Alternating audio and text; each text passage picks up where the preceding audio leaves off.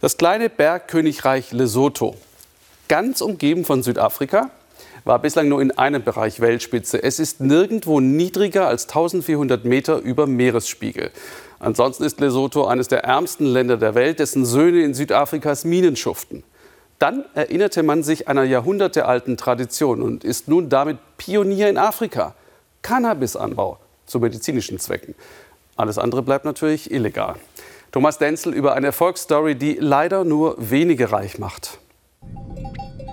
Reich wird man hier als Landwirt normalerweise nicht. Im Hochland Lesothos bekannt für seine kargen Böden. Und doch machen nun ausgerechnet hier industrielle Großfarmen ein Riesengeschäft. Endlose Reihen Hanf.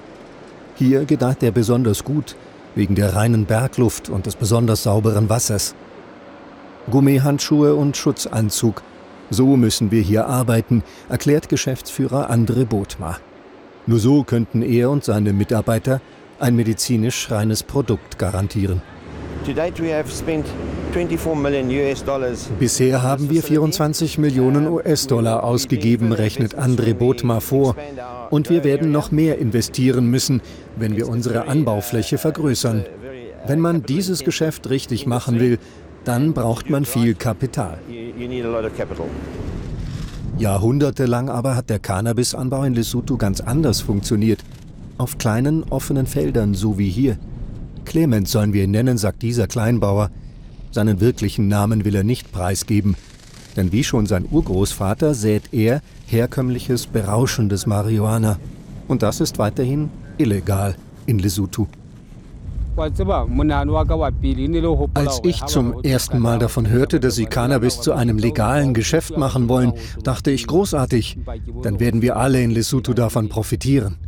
Aber nein, es scheint nur zum Wohle der Regierung und ihrer Freunde zu sein, nicht zum Wohle aller in Lesotho. Clement ist enttäuscht.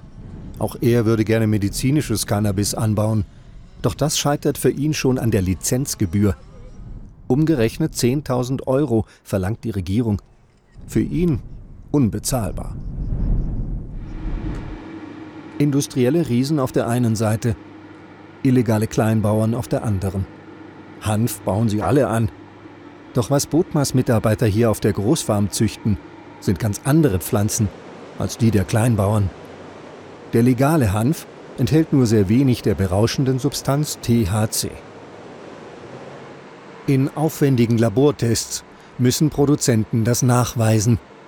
Ein anderer Inhaltsstoff dagegen soll möglichst hochkonzentriert gewonnen werden, das sogenannte CBD.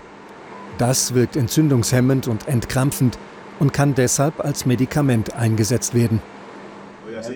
Wir sprechen mit dem in Lesotho zuständigen Minister. Er hat den Cannabisanbau erst vor kurzem erlaubt und räumt ein, dass die lokalen Kleinbauern nicht vom legalen Geschäft profitieren.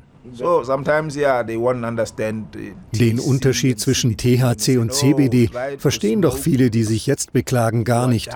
Denen muss man erst erklären. Raucht mal das Cannabis aus dem Hinterhof und fühlt, wie euer Kopf sich zu drehen beginnt, erklärt uns der Minister. Außerdem ist der medizinische Cannabisanbau kein Tante-Emma-Laden. Den können sich die meisten hier sowieso nicht leisten. Kleinbauer Clement fühlt sich von der Regierung allein gelassen. An einem geheimen Ort verpackt er seine berauschende Ernte in kleine Portionen. Zusammen mit zwei Mitarbeitern. Immer wieder hat die Polizei sie erwischt. Mit etwas Schmiergeld sind sie die Beamten wieder losgeworden. Doch Clement ist es leid, sich verstecken zu müssen und ist überzeugt, dass auch er medizinisches Cannabis anbauen könnte. Das Saatgut sei der Schlüssel. Aber dieses Saatgut kommt aus Übersee und sie halten es gezielt von uns fern, behauptet er. Das ist eine Form der Unterdrückung. Andre Bodmer versteht diesen Frust. Eine Chance für die Kleinbauern sieht er aber nicht.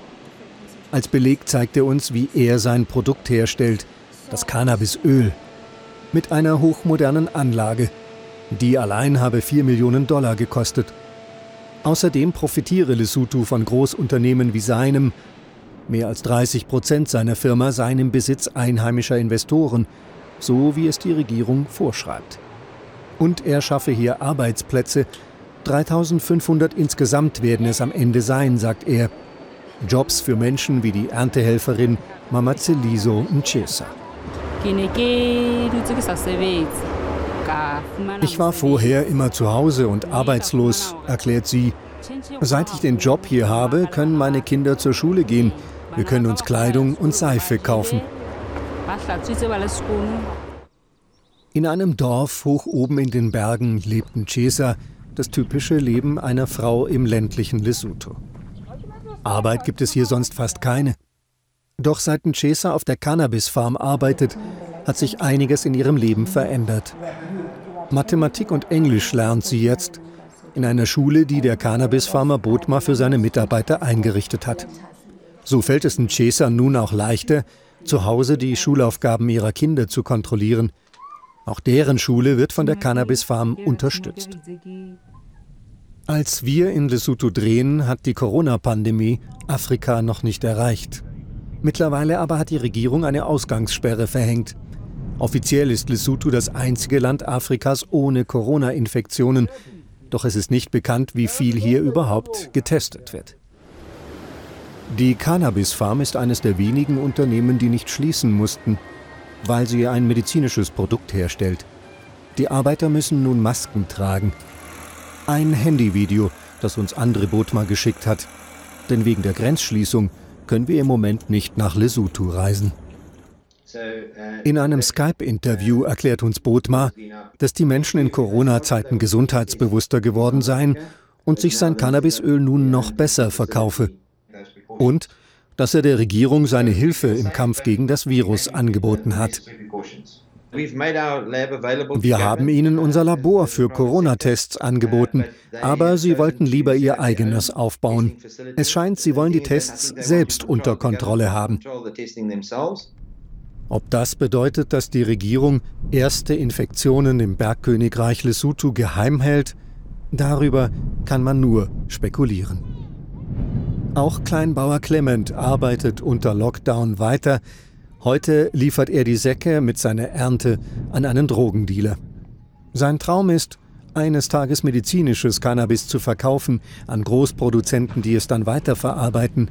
Dann aber bräuchte er finanzielle Hilfe von der Regierung, für Saatgut und ein Gewächshaus und damit kann er wohl nicht rechnen. Die oben sahnen ab und für die unten bleibt nichts. Irgendwann muss sich das doch einmal ändern. Ich jedenfalls freue mich nach acht Wochen auf den Friseur. Danke, dass Sie es ausgehalten haben. Passen Sie aufeinander auf. Tschüss aus Hamburg.